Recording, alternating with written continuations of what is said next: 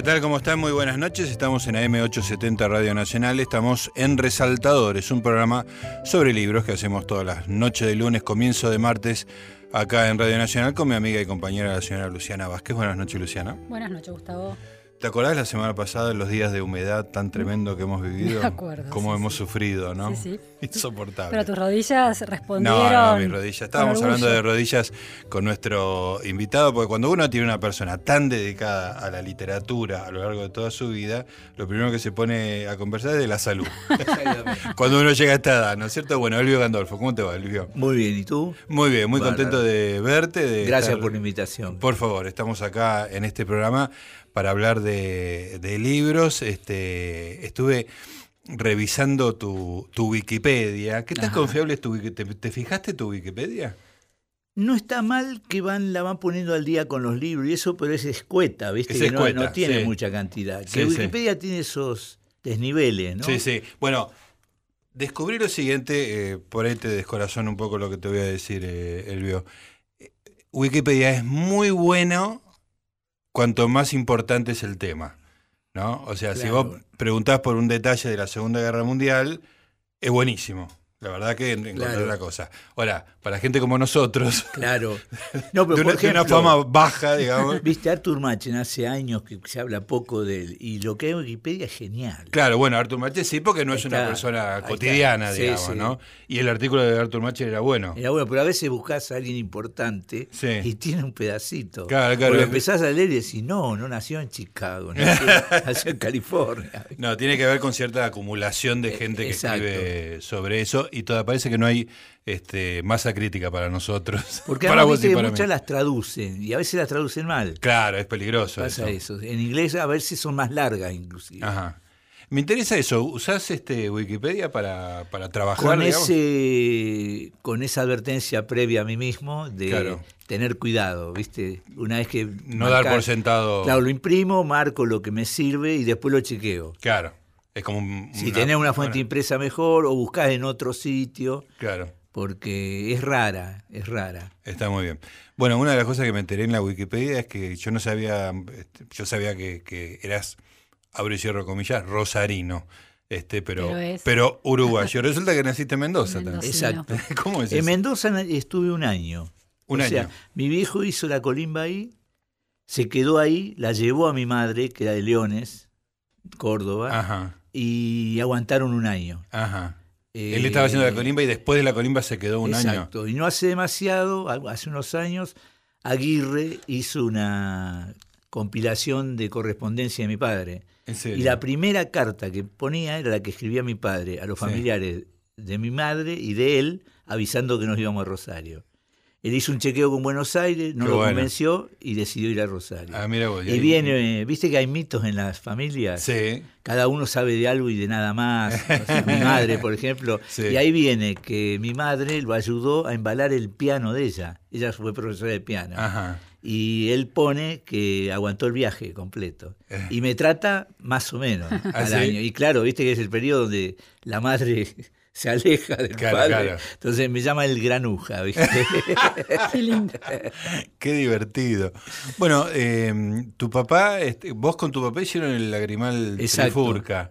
Este, contame de tu viejo, porque eh, me apareció como una figura interesante ahí Un tu, crack. tu Digo, papá. además, un crack, qué lindo. Ahora le han sacado, él tenía en la editorial municipal los tres primeros libros en un tomo. Ajá, Y le sacaron los seis siguientes. Acaban de salir en Iván Rosado. espectacular. Que es mucho más interesante, pues lo primero era el tono de él. Ajá, Todo el mundo lo, lo- lo- lo asocia con eso. sí. Pero estos libros son cualquiera en el mejor sentido. Cualquier Cada- cosa. Cada uno te sorprende. Tiene uno que es con sueños, que es espectacular. El sueño de los pronombres. ¿Y estas cosas vos no las habías leído o las No, conocías? no, sí, sí, sí. La, Ah, la bueno. editó toda en imprenta. Ajá, Mi viejo laburaba en una imprenta eh, como empleado, digamos, como tipógrafo, y después muy de a poco fuimos armando la, la imprenta en casa, hasta que al fin se inde- independizó, Sí. y ahí ya es cuando hicimos la revista y eso. Escúchame, cuando decís imprenta, decís de que había que armar eso. Era imprenta tipográfica. Tipográfica. Exacto. Que después vino el offset, ya, Sí, sí,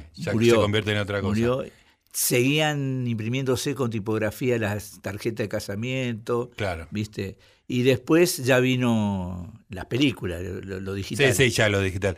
Escu- Que abarató, Escuchame porque esto me, me fascina. abarató increíblemente la- lo digital. Bueno, se puede editar cualquier Cualquiera, cosa. digamos. claro. Además, no, no hay diferencia que haga 100. Antes tenías un libro, eran pilas así de plomo, Sí, de claro. minotipo. Eso es muy impresionante. Pero digamos. además, lo, lo imprimías y te lo llevaban, porque tenía que fundirlo para seguir imprimiendo. Claro, para hacer otra. Exacto. claro, en cambio, ahora guardás quedar, las claro. peliculitas en un, en un. Sí, tenés el cajón. original para siempre. Exacto. De hecho, podés no guardar la, la peliculita, sino el archivo digital que da origen exacto. a esa, a esa peliculita. Escuchame, ¿tenés esa mística del plomo y del olor y de qué sé yo, melancólica de. No, de- melancólica no. Digo, me tipo, en la tipografía llegué a estar tan metido, pues hacía mucha cantidad de, de- de formas, le Sí, llaman, sí. ¿no? Que armás todo, lo tenés que atar con un hilo y después lo metés en un cuadrado de hierro que lo vas ajustando, Sí, lo tenés que hacer con mucha delicadeza. Muchas veces si no ajustás bien o no armaste bien en el componedor, que es algo que tenés en la mano que vas armando, eh, levantás y se cae todo. Tiene que estar compacto. Tiene que estar, eh, inclusive cuando tenés tipografía ya vieja o mismo la- los que hacen el espacio en blanco, le tenés que poner papelitos, ¿sabes? Para que ajuste bien. Ajá, claro, lo aprendés lentamente. prensado. Lo aprendés lentamente. Yo empecé a ser buen tipógrafo después de 4 o 5 años. Y la velocidad con que llegás a armar un texto es Y, eh, pero muy se me pudrió ¿no? la cabeza. Yo a veces pensaba una frase y veía la mano mía sacando la letra. Además la ves al revés, ¿viste? Las letras las sacás de una... eh, son, es unas cajas grandes, en el burro le llama, que están todas metidas, y que tienen un tamaño proporcional a lo que usás. La A es muy grande, Claro. la E también. no la son- E, la- no la E es la más grande de claro. todas. Y después tenés todas las mayúsculas, cajetines chicos. Claro. Son los cajetines. Entonces hay un correlato entre la palabra y lo físico Total. total. Claro. No, pero además te da, ¿viste el rayo que tiene uno con los oficios generalmente? Cuando Sí, trabajás mucho en algo, estás enfermo. Es El- verdad. Elvio, yo me quedé pensando en, en esto que comentabas de tu padre, que también escribía. ¿Hay algo, vos podés reconocer algún tipo de influencia en tu mirada, en la mirada como escritor, que venga de tu padre, o es un, un sujeto Mira, autor que- completamente distinto? Lo que es raro, yo creo que la riqueza monstruosa que tiene Argentina, igual que la capacidad monstruosa de irse al carajo con gran Constantemente. velocidad, que es proporcional también, Sí, sí. Vino de la fantástica migración que hubo acá. Porque además fueron europeos que podrían haberse quedado, viste que hay países donde migra gente y no cambia demasiado. Acá construyeron la Argentina de los 80 sin los inmigrantes iba a la vez. Sí, sí. En, e- en ese caso, mi padre, el padre de él, era naturalista, anarco. Extraordinario. Y la madre, la madre, una tipa fuera de serie, yo la conocí un periodo, murió cuando yo tenía 5 o 6 años. El padre murió cuando él tenía 5 o 6 años. Ajá. Lo agarró una enfermedad cualquiera acá y lo liquidó. Porque además parecía una ilustración de una enciclopedia, un, un bigote manubrio, ¿viste? Todo era muy, muy total. estricto. Mi viejo me contó eso, que lo poco que se enteró era eso. Y después mi familia ¿Y estuvo- sabe- ¿Te sabés en qué año vinieron? No sé exacto. O Pero más que- o menos 1008. y por ahí, mi, mi abuelo ve- era talabartero titulado. Me claro, enteré no hace mucho, uno de los hijos, ya tiene 90, hizo una especie de, de texto de homenaje con todo lo que tenía y fotos. Y en la zona que se instaló pasaba eso, venía un, un talabartero de Europa, se instaló en Leones. Leones terminó siendo eh, donde se hace la fiesta del trigo, es Sí. la zona triguera total. Claro. Y era por lejos el mejor talabartero, en especial en esa época, que eran los caballos con las pecheras. Sí, claro. Las pecheras de él eran por lejos las mejores.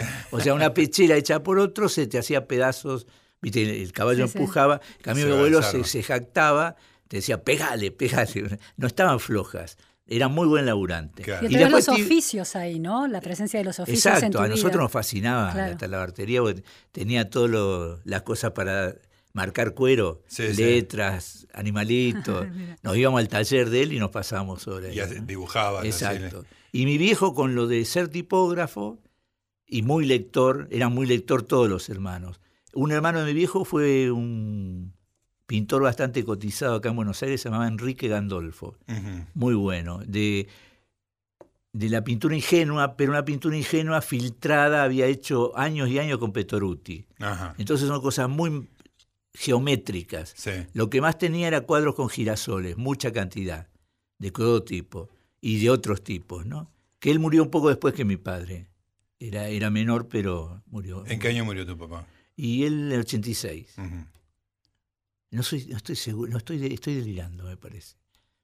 Porque No me acuerdo ahora. Yo No, tengo no. que hacer unas cuentas. Para- No, no, no, por ahí, por ahí estoy eh, Confundiendo metiendo el- los 86 años. Lo que Ah, Claro, claro, ok. dio los Pero digo, tuvo Alzheimer, unos 5 años, que fue muy jorobado. Claro. Mis dos padres, mi, mi madre después tuvo pequeños accidentes cardiovasculares y es una lástima, gente tan macanuda, Claro. que vos la veas, viste, años en un geriátrico. Claro. Sí, y todos pensábamos, fueron reunidos, muere mi viejo y muere mi vieja. Sí. Y duró como 12 años más. 12 años más. Y los hermanos de ella ya todos tienen arriba de 90, Claro. salvo lo- alguno ha muerto, ¿no? Viste, que antes tenía muchos hijos para que sobrevivieran alguna cantidad. Claro, claro, una cuestión de. Probabilística. Claro, claro, probabilística. ¿Y cómo era la circulación de libros en, en tu casa paterna, digamos? Este, Mira, eh, por fuerza, por forzados éramos muy populares. o sea, no- no- compramos, no podían ser otra comprábamos cosa. libros eh, baratos. baratos, digamos. Eh, inclusive había una, una especie de puja entre mi madre y mi padre, porque mi viejo me traía libros de... Había una gran librería de viejo en la calle Pellegrini que se llamaba El Sol de Mayo, Ajá. porque quedaba enfrente del cine Sol de Mayo. Y a veces traía, que a mí me daban vuelta lo que me traía mi viejo, historietas, etc. y mi madre decía, no, no, mirá, tiene una mancha acá. vaya, vaya a saber si no es de un hospital la revista, ¿viste? Claro, la idea de Y circulación de las Claro, cosas y mi madre por ahí me regalaba un libro como un libro espantoso que hizo Vigil, que se llamaba Cartas a la gente menuda, que era para cortarte las venas, y lo cambié por un suplemento de álbum de aventuras del oeste. Claro, mucho Digo, el tipo, un chanta, me lo pidió prestado ¿no? y después no me lo devolvió más. Mi vieja casi me mata, ¿viste? ¿Y tu vieja era lectora como tu papá? Infernalmente. muy- Ah, eh, muy- era Los muy- dos muy lectores. Sí, sí, les gustaba. Y mi madre era muy buena en música. Ajá. Que ha Bueno, heredado tocaba el piano, era profesora de Exacto, piano. y ha heredado un poco mi hermano Mario, que desde hace mucho es profesor de guitarra y que ahora, una vez que se libró de la imprenta, porque trabajaba en la imprenta también, se dedicó mucho al oriental. Da eh, artes marciales, energía chi. Qué genial. Y ¿no? todo eso, en el periodo que mis padres estuvieron en un geriátrico, era genial, pues les hacía hacer. ¿Viste? Un geriátrico, si vos no vas todos los días, Sí, sí, lo dejan tirado ahí. el abandono, claro. Entonces, hacíamos, hac- yo lo hacía cuando venía a Buenos Aires, me iba para allá. Venía acá todos los meses, iba para allá. Que hay un trozo de un libro de poesía muy grueso que saqué que se llama El año de Stevenson, donde hablo todo ese periodo de mi padre. Pues te tenés que acostumbrar, ¿viste?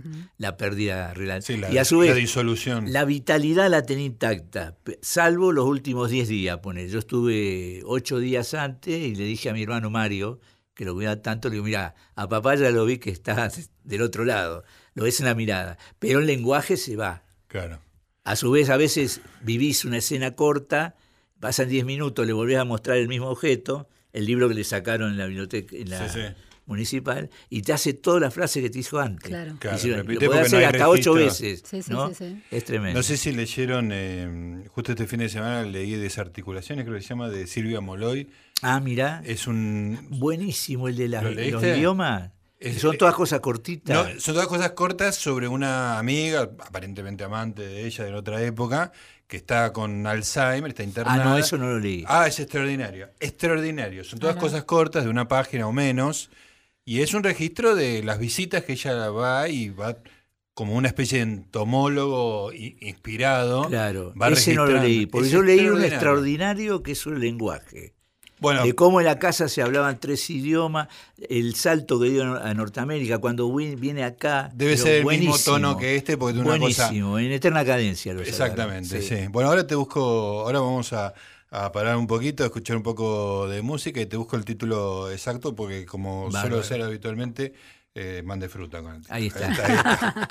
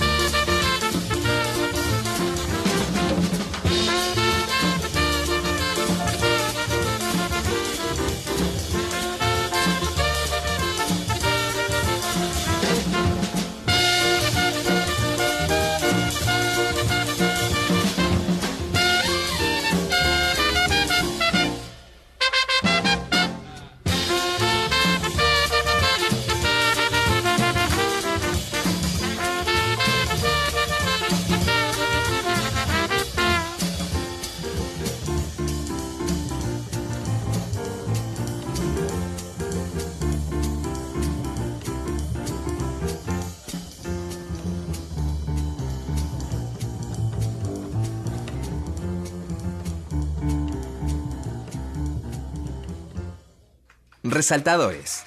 Hasta la una.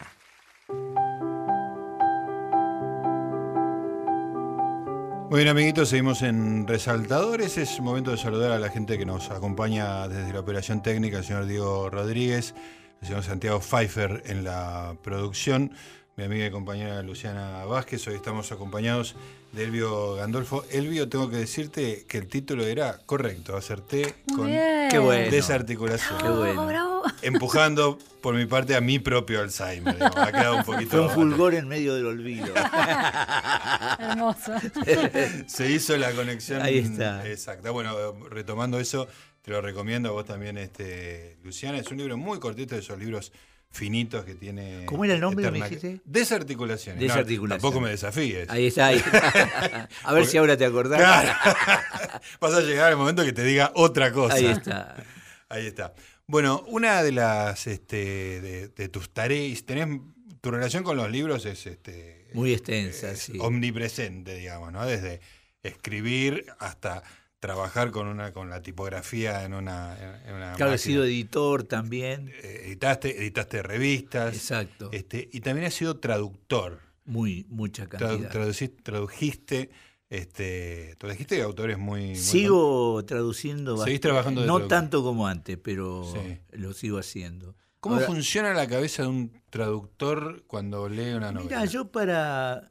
Viste que actualmente hay como una complejidad agregada a todo, medio de papel higiénico o celofán. Sí, A mí me cansan las teorías sobre la traducción, entonces yo lo tomo mucho Ajá. como un trabajo. claro. Después de todo lo que traduje, yo sé que hay este libro, este libro, este libro que están geniales, Sí, qué sé yo.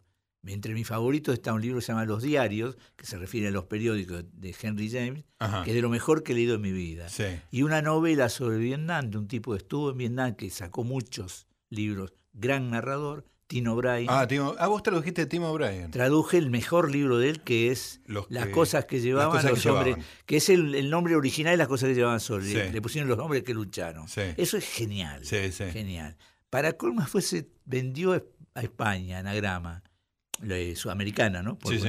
Y un día estoy en una librería, Richard Ford, viste, que sacó una antología gigante Sí. de narradores, había un cuento de él. Y le digo a la librera, mira, ves, mira, que mira que era mala traducción. Y, y le, le menciono, y llego al final y decía Elvio Gandolfo. Porque habían hecho todo el, el Ah. retoque que le hacen los españoles. Claro. Te había Que metido si errores. dice, corregido por fulana, muchas editoriales lo hacen. Claro. No te enojas. Claro. Por ejemplo, no habían entendido ni ahí la palabra colimba. Ah, que claro. no me acuerdo, creo que la palabra en inglés le ponía grunt, como alguien que lleva algo y se queja. Claro. ¿no? Había quedado bien. Inclusive hay Vos, una- habías puesto- vos habías traducido Colimba. como colimba. Y ahí Claro. le pusieron, no sé, camioneros. ¿viste? Una- Claro. No, Estoy haciendo un chiste, pero era una palabra que no era ni ahí. No correspondía. Y me gustó que Margaret Aberbach, que es muy buena traductora, Sí. cuando hizo el comentario, mencionó que había elegido bien la palabra colimba. ¿viste? Ah, claro. Por eso me tenía loco, ¿viste? No, no, la, no sabes qué poner. Digo, ¿Y, y de dónde venía tu, de dónde viene tu dominio del inglés como para traducir textos tan era, yo era muy fanático de la ciencia ficción y se traducía muy poco. Entonces estudié ¿Estudiaste para leer ciencia tres ficción? años de Genial. ciencia ficción, de, de inglés y dos años y medio de francés. Son los dos idiomas que más. Cuando eras Fra- chico, francés eso... es de 1 a 100. con- acá el inglés es lo que hay. Sí. Claro. También me animo con italiano y portugués, ponele, pero hay uno cada mil de eso. Pero Elvio, ¿eras un chico en esa época, un adolescente? 14 años, una cosa así, 15. Inclusive mi padre se anotó conmigo en francés, pero abandonó. Ajá. A esa altura creo que ya tenía cuatro o cinco hijos. Claro. que tenía que estar. Se burlaba mucho, porque a mí me salía mal un sonido del francés. Ajá. ¿Viste como así, silla? Sí. Yes. Y la profesora me decía, no, no. Después en casa se burlaban. ¿Y, y la ciencia ficción que te atraía tanto y estaba en inglés, cuál era? ¿Qué, qué autores eran? Mira, sobre todo las revistas, porque los yankees han tenido un imperio del cuento tan fuerte, porque cada género ha tenido re- revistas memorables. Revistas que han Black. Mask, Claro. qué sé yo, eh, The Magazine of Science, Fantasy, Fiction, Science sí. Fiction, Galaxy. Y había varias y yo me quedaba con un 40% afuera, ¿viste? Claro. Y después, en la revista, en el Lagrimal, traduje varios cuentos. Y después hice una traducción para Minotauro que le hice pésima. Por, no, no, por Rúa, que era un genio, que ahora cuando murió me pidieron una nota sobre él y conté eso. Eh, me dice, mira, era una novela que yo la odiaba además, Sí, ¿no? ¿Cuál era? Eh, Mesías, de Gori Vidal. De Gore Vidal, sí, la vi. La leí, Eh. Me dice, mira, Gandolfo, abre así, era todo marcado con rojo, ¿viste? Y digo, cagué. Además me había dado un trabajo, un trabajo, Claro. ¿viste? Casi se separa la mujer que tenía en ese entonces. Yo no hablaba de otra cosa, Claro. puteaba, ¿no? Totalmente tomado Y por. en- al final me dice, mirá, yo lo voy a tener que dar a traducir de nuevo, lo que te ofrezco es pagarte la mitad. Sí, sí, sí. Claro, claro. Para mí era para que me lo tirara por la cabeza. Y a continuación, que hizo lo mismo antes con Marcial Souto, que es muy buen traductor, eximio, ¿no? Eh, me dice, mira, los problemas que yo creo que vos tenés son estos. Y en una hora era como si hubiera habido dos años aprender traducción. Qué ¿Y cuál- genial. ¿Qué tipo de problemas te señalaba? ¿Qué es una mala traducción? Eh, bueno, pues una, una papanatez que haces es traducir los, los pronombres. Ajá. Ah, está bien. Él dijo, el cruzó. Ah. Claro. Otra, ya pusiste, no los pones, pero van cuatro líneas sin mencionar. Poné el gordo o poné Claro. Fred, qué sé Sí, yo, sí. etcétera, etcétera, Sí, sí, sí, etcétera. sí, sí, sí. Esos son los más obvios. Como la- una, tra- una traducción literal absoluta de... Demasiado. diga, no, Claro. yo algunos eliminaba, pero había que eliminar el triple. Claro. ¿no? Es- y mucha cosa más. A veces la frase larga, por ahí partirla y hacerla en dos, pero tiene que quedar básicamente que se entienda, fluido. Claro, claro. Yo a su vez desarrollé mi propia teoría, que no es tan grave el error directo, sino que funcione lo que yo llamo la galaxia, que es el texto. El texto es como una galaxia. Si vos la traducción es más o menos parecida, en Borges hay errores, por ejemplo, en el, el famoso de Follner que tradujo, Sí. me lo hizo ver una especialista en Follner de, de. Uruguay, pero reconstruyó Follner mejor que nadie. Claro. Entonces, ¿qué te importa? Claro, Saca, haber- la, saca la galaxia, pero el detalle por ahí. Ahí está, poner que sean, eso son 300 páginas, hay 40 errores, ¿qué te importa? Claro. No es tan grave. Claro. Si sacó a, Ojo, Follner eh, de una manera que Es otro. mi tesis, ¿no? Sí, sí, sí. Marcial Me, me, me cortaría la garganta. Escúchame, me parece muy interesante, no, no sé si entendí bien, que no te gustaba la novela, eh, Mesías. No, No te gustaba y eso te. no, no, yo soy un tipo muy dotado de prejuicios. Ah, Entonces pensaba, Ga- Gori Vidal, que es un chanta yankee, se quiere hacer el Proust. ah, Porque había párrafos que eran inextricables y no era demasiado bueno. En general, Sí. él es mucho mejor como ensayista que como que como escritor. escritor, claro. Y a su vez vivió todo el tiempo en Europa, o sea, Sí. un tipo que vivió mu- mucho, Sí, hizo en muchos guiones. Italia creo que terminó, exacto, ¿no? Sí, exacto. sí. Ahora, como ensayista fuera de serie, pues tiene mala leche. Además. Ah, malo. Es como, es como Malo. Borges, ¿viste? Esos tipos que Sí, ta- total, sacan la Gillette y sí. te cortan un tendón. Es ¿viste? min. Sí, absolutamente. ¿Y quién terminó traduciendo? Ay, estoy... Aurora Bernández. Claro, estoy como si me tradujera a mí mismo. Aurora Bernardes. Aurora Bernal, porque yo leí ese libro. No, y está re fluido. Está sí, bárbaro. sí, no, Sí, sí. claro, no tenía un recuerdo así de, de ripio, sino de una cosa...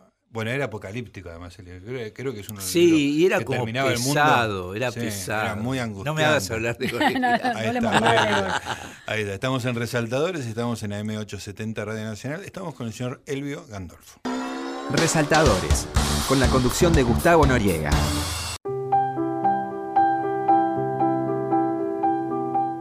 Seguimos con Resaltadores. Muy bien, seguimos en Resaltadores, estamos conversando con Elvio Gandolfo, estamos paseando por su relación con los libros. Déjame preguntarte antes de, de tu relación actual con los libros, física este, y moral, este, tus años de editor, digamos, ¿no? Este, eh, hacer- sacar una revista de literatura en Rosario. Mira, hay algo muy interesante que la revista salió facsimilar en la biblioteca nacional. O sea, la podés ver en blanco y negro, Sí. es lo que tiene. No Claro. tiene la tapa en color, etcétera. Y aún hoy se mantiene mucho el diseño que se hacía en el armado. Claro.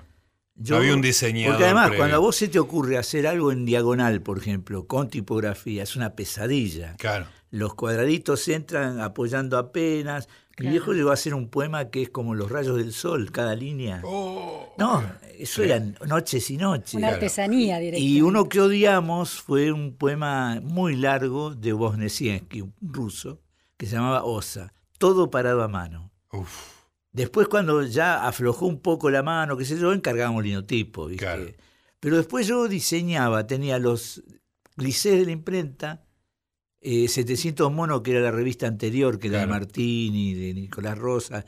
Nos habían dado los, los de ellos, vas a ver, cada tanto aparece un monito de 700 monos. Y fue muy satisfactorio que hoy la agarres y la lees casi sin hacer ajuste. ajá, Porque en el momento que nos empezamos a creer un grupo, se fundió. Claro. Y fue perfecto. Que fue exacto. ¿Cuánto duró? Y duró ocho años. Ocho con años. un break en el medio, dos años que yo viví en Uruguay. Claro. O sea, hay dos épocas. Que por suerte la biblioteca la sacó. La primera y la segunda tiene más o menos las mismas, las mismas páginas. Cambiamos algunas cosas, pero el equipo básico fue siempre el mismo. Era mi viejo, yo, Eduardo Dana, eh, Hugo Diz y Samuel Volpi. Eso fue el grupo. Cada uno tenía su importancia absoluta. Volpi, por ejemplo, un gen- un genio para todo lo físico. Ajá. Intercalar, armar. ¿Viste esa cosa que Sí, sí. te come horas y horas y horas, ¿no?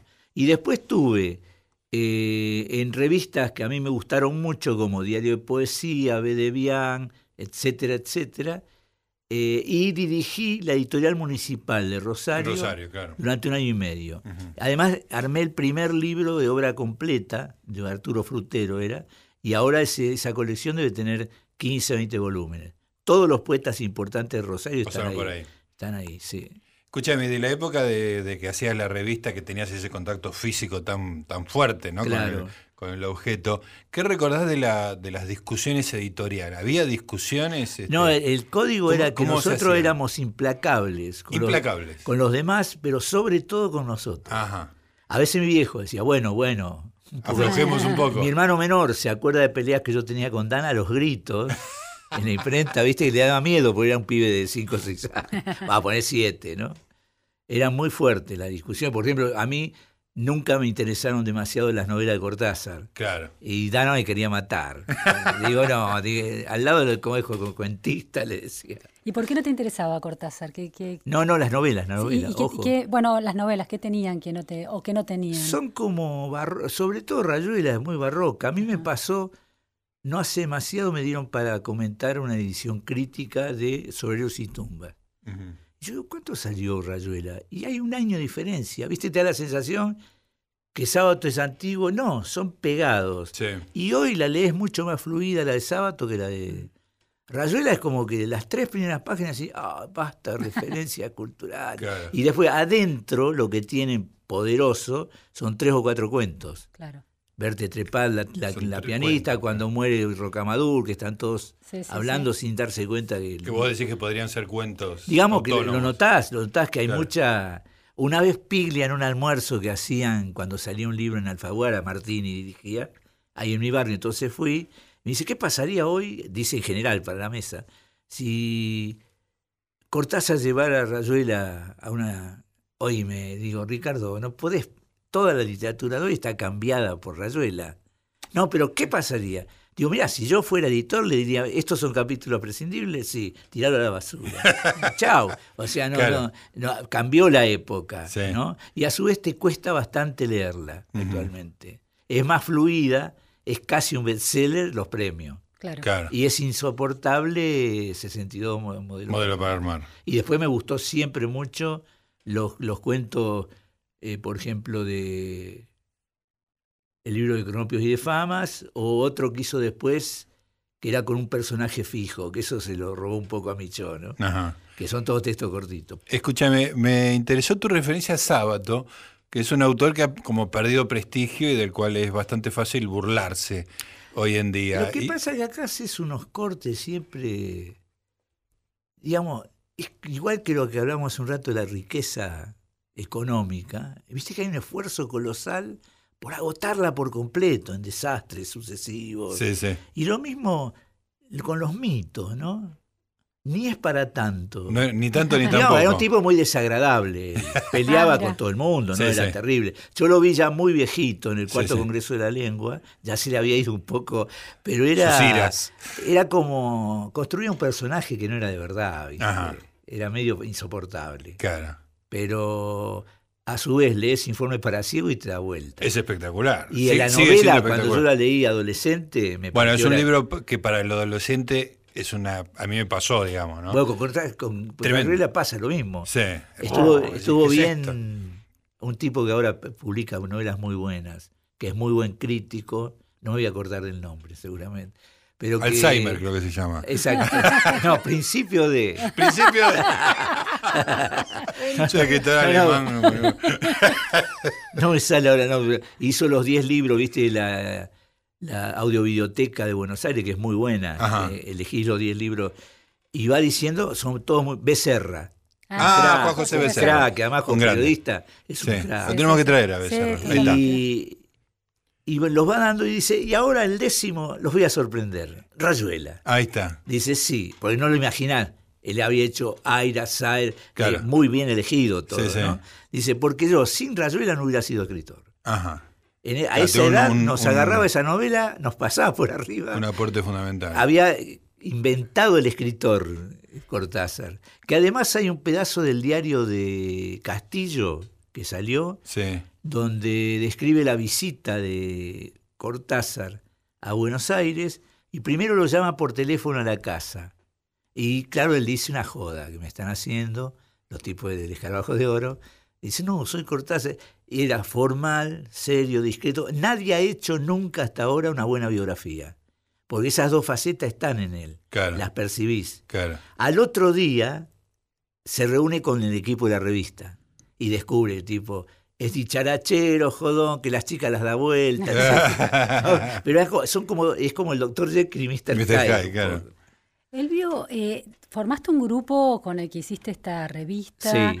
Vas mencionando nombres de escritores interesantes, conocidos, menos conocidos. Estás en contacto, has estado en contacto con muchísima, eh, muchísimo del mundo literario. ¿Hay odios y amores en ese mundo? ¿Cómo, Totalmente. ¿En qué mundo no hay ver, odio y ¿cómo- cómo amores? cómo- pero son en función de los egos, en función de mujeres, en función de qué? ¿Cómo, Y eso depende de los casos concretos, pero en general los grandes están en otra. O sea, yo he sido muy amigo del Hebrero, Ah, de- del hebrero te quería hablar yo. de bastante de Fowell, Ujú. y desde hace unos pocos años de Aira. Son muy distintos los tres. Y a ese nivel hay como una incidencia menor. En cambio, el- el- la manada de escritores es Sí. patética, en general, acá y en Uruguay y en cualquier lado. Eh, inclusive a veces se enojan conmigo. Sí. Hay un gran amigo mío, otro gran escritor uruguayo actual, que lo presenté ahora en la feria, eh, Felipe Poleris, un capo, Ajá. ¿no? Y se enoja, me dice, lo que pasa, vos sos demasiada buena persona. Porque se había enojado con alguien tu que, defecto. que había presentado un libro de Andersen Manchero que acá todavía no se conoce y es un capo total, murió hace un tiempo. Y me dice, estuvo mal fulana, le digo, "De- de- estuvo bien, no había estado tan mal. ¿Viste? No Sos podés- contemporizador. pero hay, hay como una, pero hay como una manía. Claro. ¿Viste como las oficinas Sí, sí. públicas? A Genial. ser feroz. Todos dicen, ah, ah, ah, ah", y están todos con un cuchillito, ¿viste? Claro. Para joder. Es ¿no? como una obligación de la ferocidad, ¿no? Totalmente. O no, manía, qué Claro. sé yo. Escúchame, mencionaste a Mario Lebrero. La última vez que hablé con vos te llamé, te hice una entrevista telefónica. Estaba haciendo un programa especial sobre Lebrero en otra, Ah. en otra radio, me hago hace un par de años. Este, y a mí es una personalidad que me fascina. Es ¿no? extraordinario. Es extraordinario. Contame de la personalidad. O sea, Era un tipo muy peculiar, yo lo disfruté mucho, él creo que también. Y pensé en alguna imagen. Yo era como un. ¿Viste el hermano de Van Gogh? sí, Que sin él. Teo, claro. No, no, pero, existiría Van Gogh. El, el papel que yo cumplía con Lebrero, él creía que yo era un enterado total. y lo era hasta cierto punto, o sea, ya traducía, ya había estado en revista y demás. Entonces, en algunas viejas cartas, digo, qué delirio. Pues me pedía cuántos están pagando tal cosa. ah, era su referente pero a su vez literario. tenía como una división. Él siempre, lo cual a veces le traía tensiones con su gran editor que fue Marcial Souto porque tenía opiniones tajantes, ¿viste? Eh, hay una cosa que yo no le veo un poco el sentido.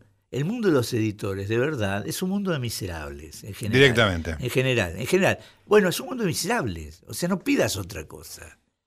Si tenés suerte, bien. No te embales. A mí una vez hice muy bien algo, una presentación en el Congreso de la Lengua, y un tipo macanudo que dirigía Alfaguara, uruguayo, me dice, te vamos a editar tu libro. Le digo, volvamos a charlar dentro de tres meses. Claro. Porque es, te lo editan. Todo el mundo lo ve con mala onda. ¿Por qué trajeron este libro? Que no te... Y después te lo entierran. Hace Claro. poco metieron un buen autor de acá que tenía libros inéditos, los, los va a presentar en Tusquet, que es de Planeta. Y en un momento le dicen, mira, acá lo que pasa es que tenés una mala, mala historia económica. Que era, había sacado un premio, el, el libro que a él le gustaba muchísimo, insistió y le dieron 10 mil dólares. Y después rescataron 1.500. Claro, claro, claro, Es- el capitalismo es muy miserable. Claro. Nunca te perdona. claro. Eh, bien como la puerta esa de la ley de Kafka, no Sí, te abre sí. más la puerta. Claro, ahí quedaste. Eh, vos- vos perdiste. Pero ¿no? qué, qué genial eso de que el autor tenga que tener una buena historia crediticia. No, no, no, no, claro, él, él me lo contó fastidiadísimo, porque era como un criminal, Claro. ¿viste? No, no, vos pecaste. Claro, claro, tenés Perdimos plata, prontuario. don Vaspe. Y por otro lado, a veces les cae bien un autor y pierden plata sin parar y no pasa nada. Escuchame, ¿y Lebrero te, te prestaba atención con esas cosas? Te- No, no, me las pedía. Te las pedía especialmente. Un par de veces nos peleamos. Él tenía el manual de parapsicología. No sé si lo viste alguna vez. No, no, no. El manual viene con cada dos, tres páginas un relojito. Ajá. Y dice, eh, interrumpa la lectura porque si no se puede, o sea, tu cabeza se puede sacudir de más. Era totalmente técnico, era mejor que el que había de Columbia, que era de un cura, Ajá. que lo derivaba todo a Dios, qué sé Claro, yo. claro. Y le escribe una carta, está, él tenía la madre en Piriápolis, muchas veces que se quedaba meses en Piriápolis. Y le digo, mira, eh, en primer lugar hubiera sido lindo que hubieras llegado a hacer la universidad, ¿viste? Estaba de, de- de camorrero. Sí. Y después le digo, eso los relojitos. Le digo, yo lo leí en un saque una tarde. No- no me pasó nada. absolut- ¿Qué Bueno, es? eso es lo que vos crees. Digo, ¿qué es esto? ¿El Necronomicon? Digo, Estamos con Elvio Gandolfo, estamos en Resaltadores.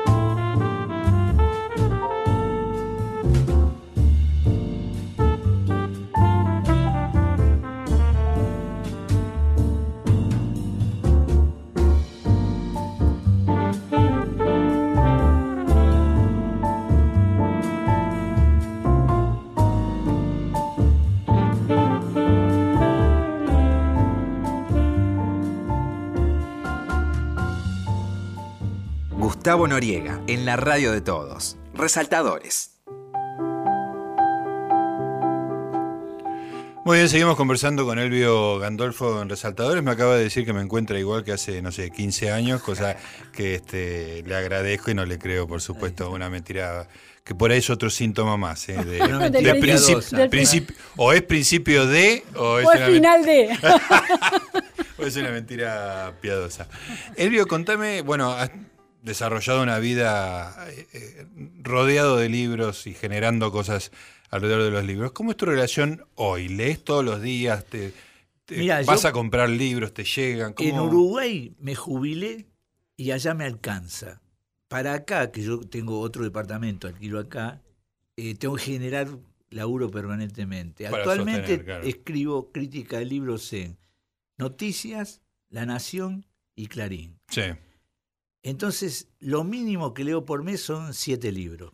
Los, y los siete libros los convertís en, en crítica. O sea, o me los Lo dan convertís en o yo plata. ofrezco, me, me mandan. Sí, sí, sí, claro. editoriales. Pero Ahora- lees siete por obligación, digamos. Sí, ah, pueden ser cinco, pueden ser Sí, diez. sí, pero en ese orden de libros. A veces, eh, digo, como la de noticias la hago yo, la sección. Sí, A veces demoro dos, tres días en decidir qué va. claro. Lo vas tironeando con el resto y demás.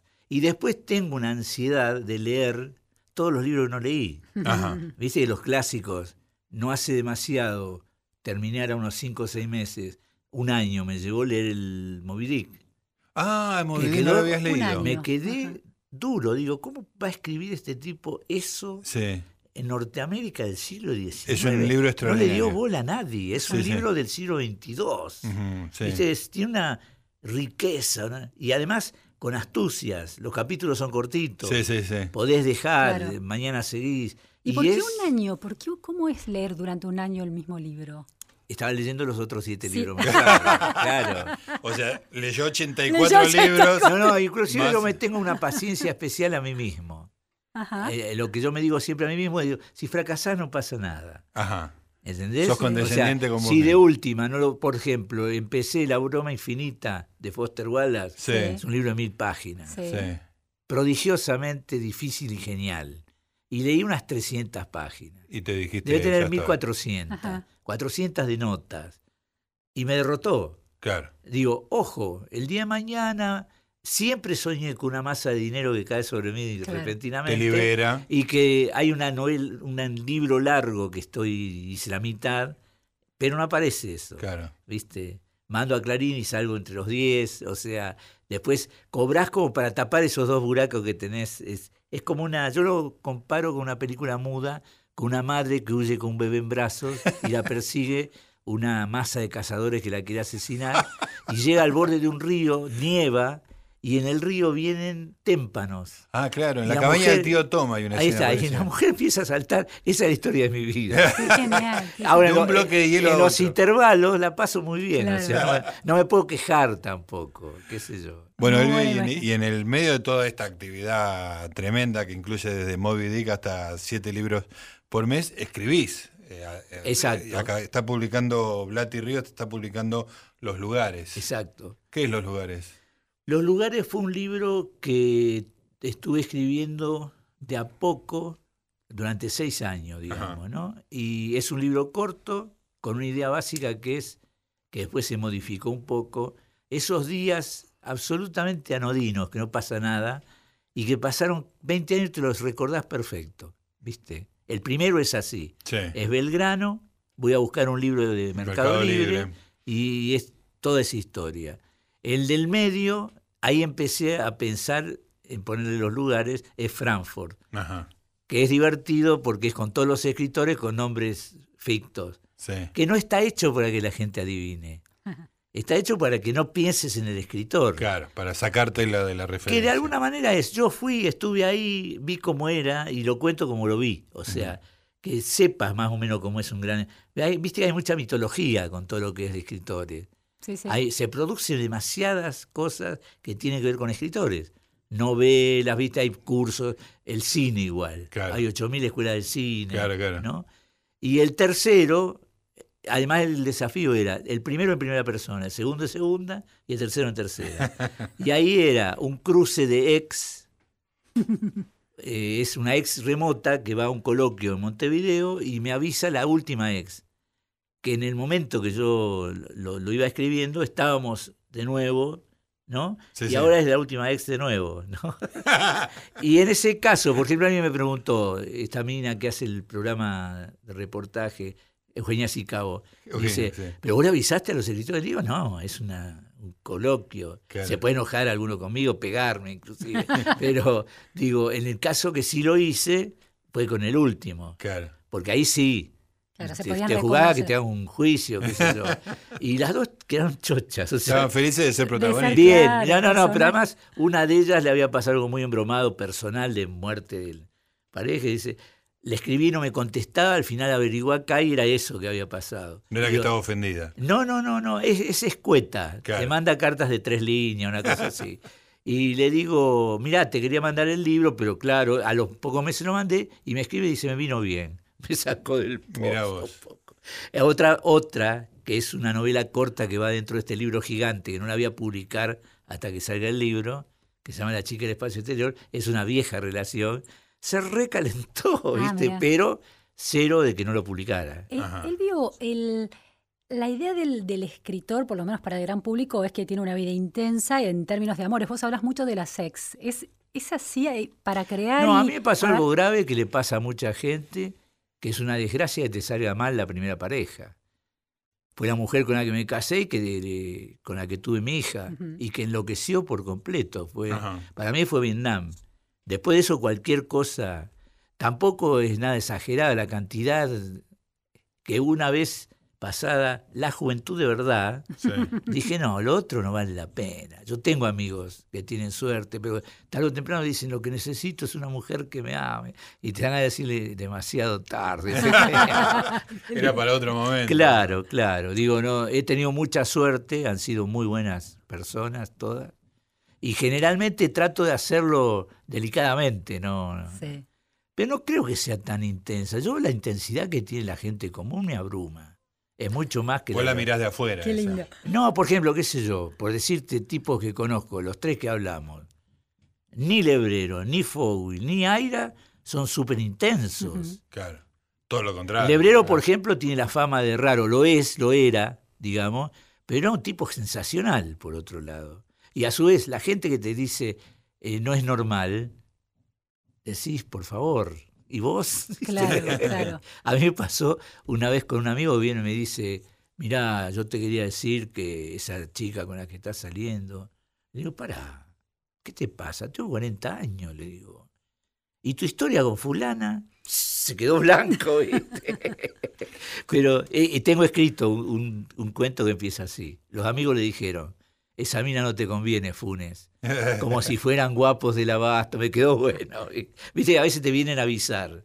Es, es machista, es de otra Sí, época. Absolutamente, de otra Claro. época. Pero se sigue haciendo, ¿eh? Sí, sí, Escúchame, ¿y, y ese Vietnam personal que tuviste lo convertiste en literatura?